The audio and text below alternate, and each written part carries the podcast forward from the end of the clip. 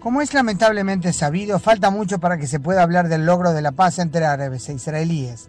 Lo extraño es que haya quienes consideren que también la gastronomía puede ser vista como escenario de conflicto.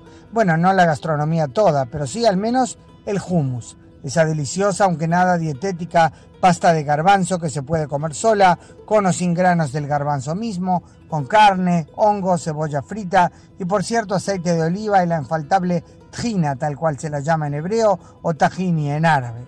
Es sin duda una comida típica en toda la región. Y si uno pregunta a los israelíes si es israelí o árabe, suelen mirarte con rostro sorprendido, como diciendo, ¿y qué importa dónde nació? Alon, que todos los viernes va con sus amigos a comer hummus en el mismo restaurante en el centro de Jerusalén, lo tiene muy claro. No importa que el hummus es israelí o árabe, lo importa que es delicioso.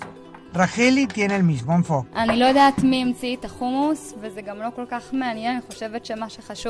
Yo no sé quién inventó el hummus, pero lo seguro es que es sumamente sabroso.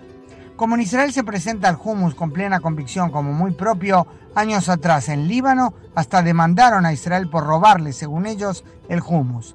Cuando Israel publicó folletos turísticos en los que, entre otras cosas, se escribía sobre la comida israelí y se mencionaba con toda naturalidad al hummus, el presidente de la Asociación de Industrias Libanesas demandó a Israel y por otro lado el gobierno del Líbano exhortó a la Unión Europea a reconocer el hummus como libanés. Eso llevó a una guerra incruenta y a decir verdad divertida.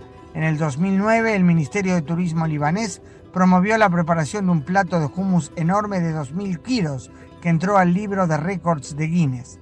Lo interesante fue la respuesta israelí, con la particularidad que la dio un árabe ciudadano israelí, Jaudat Ibrahim, de la localidad de Abu Ghosh. Preparó en su restaurante casi 4.000 kilos de hummus servidos en un plato de antena parabólica. Claro que llegó otra respuesta del Líbano con más de 10.000 kilos de hummus. No nos consta que Israel haya batido ese récord. De todos modos, dice el chef y experto en gastronomía israelí Gil Hobab, que Israel nunca alegó que inventó o descubrió el hummus, sino que con razón lo presenta naturalmente como propio. En realidad, él amplía el marco y se refiere también al falafel.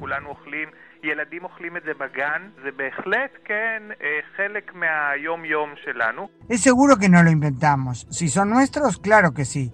Es algo que se vende aquí siempre, que todos comen, hasta los niños lo comen en el jardín de infantes. Es parte de nuestra vida. La lógica es que hay para todos. También Amparo, que vino de Medellín, se sorprende cuando le preguntamos sobre la guerra del hummus. Soy de Colombia, ni árabe ni israelí. Voy a un restaurante y al otro y ambos tienen un plato igual de hummus.